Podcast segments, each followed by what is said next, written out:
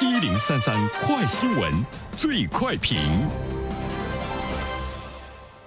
焦点事件快速点评，最快评。接下来我们关注智能手机的普及及手机网游的发展带来了育儿的新难题。浙江大学研究人员近日研发出一种新的软件 iCare，该软件呢可以通过手势操作来识别使用者是成人还是儿童，从而帮助解决智能手机时代熊孩子沉迷手机的难题。对此，有请本台评论员袁生。你好，袁生。你好，晨曦，特别想讲这条新闻，我觉得太好了。呃，问题的关键呢是这款软件啊，最终呢能不能成功，在多大的这个辨识力上哈，就是判断孩子和这个成年人之间这个辨识力上的准确度会有呢多大？一旦成功的话，我觉得它的市场呢是无穷的。这个软件它的名字是 iCare，就是我关心。通过呢操作手势等细节来分辨呢使用者是成人还是小孩儿。如果他检测到是孩子在使用手机的话，那么他就会用友好的方式阻止儿童访问一些零售店呐、电子邮件啊等应用程序以及儿童不宜的这个网站。所以呢，我们就看到这个软件的核心功能是如何准确的判断操作者是成人还是这个儿童。目前呢，是对于是三到十一岁的这个孩子呢，呃，更多的来判断他们，因为年龄再稍大一些，手指的灵活度和成年人的区分呢就会缩小，甚至于呢比成年人还要呢灵活的更多一些。我们来看一下这个软件，其实它是一个基础的一呃算法，它应该是未来软件的这个开发的方向，就是它应该提供一个类似于 SDK 的功能，SDK 呢就是软件开发工具包。呃，游戏厂商可以把它呃嵌进去哈，提供那些应用程序的接口，就可以判断这个用户是大人还是小孩儿。至于判断之后呢，做什么操作，当然可以根据游戏的需求来进行分别的这种设计。呃，其实儿童来玩游戏啊，沉迷于游戏呢这一方面的恶劣的程度已经是毋庸置疑了。我们看到一个数字啊。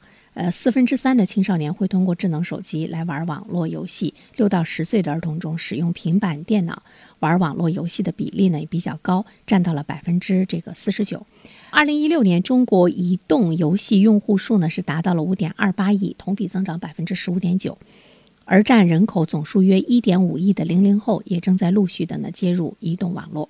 所以呢，呃，这个市场我们看到使用者会越来越大，但是呢，呃，家长的担心也是呢会越来越沉重。如果这个软件诞生，我相信很多的家长会在自己家里的手机啊，包括电脑上会安装这个软件，不管呢这个软件有多贵，他都会去呢安装它。为什么我刚才说到了一个不管它有多贵？我觉得。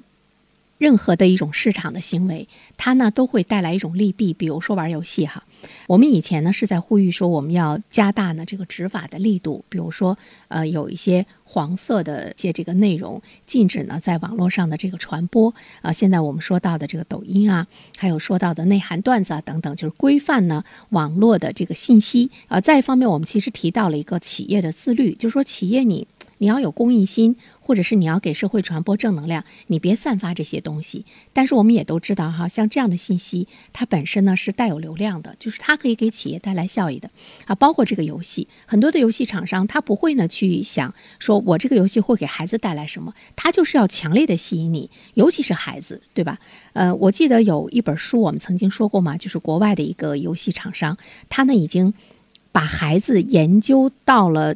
家长和很多的教育工作者都没有研究到的那样的一个细分的程度，他就是根据孩子的各种各样的这个特点来设计呢，使得他们沉迷的这样一个游戏。当然，它是有利益可得。如果我们能有一些反制行为的企业，比如说这个企业，它可以。也去研发一些软件，怎么样呢？能够让孩子少玩游戏，或者是呢，在玩游戏的过程中禁止他进入到一些具有危害性的呃这样的一些平台和窗口下，我们就会看到有两类企业，他们之间呢是互相这个制约、互相反制的，而且呢彼此之间都有动力。比如说我们说到的这个软件开发商，浙江大学的，它也有动力，因为什么呢？它也有市场，这个市场。在他掌握了之后呢，他也能够获得这个利润，所以他的这个动力呃是永续性的，这个呢是特别的重要。在双方角逐的这样一个过程中，我们不能说谁是代表着正向的力量，谁是代表着反向的力量，但是大家都是在为各自的市场的一种扩大去努力的时候，你会看到彼此之间的一种限制。呃，这种控制它是一个市场的力量，这个市场的力量呢，动力是无穷的。问题的关键呢，就是怎么样能够解决智能手机时代熊孩子沉迷手机的难题？这个在技术上，在软件上，是不是呢？嗯，没有呢，就是曾经的这样的一个成功的，理论上是可以的，但实际上这一块的这个开发这个技术是不是真的很难？是不是特别的高难度？我们能不能快速的来解决这个问题？我们也期待着这样的软件开发商能够获得巨大的市场，因为它至少呢给家长和孩子带来的是一种福音。好了，晨曦，嗯，感谢袁生。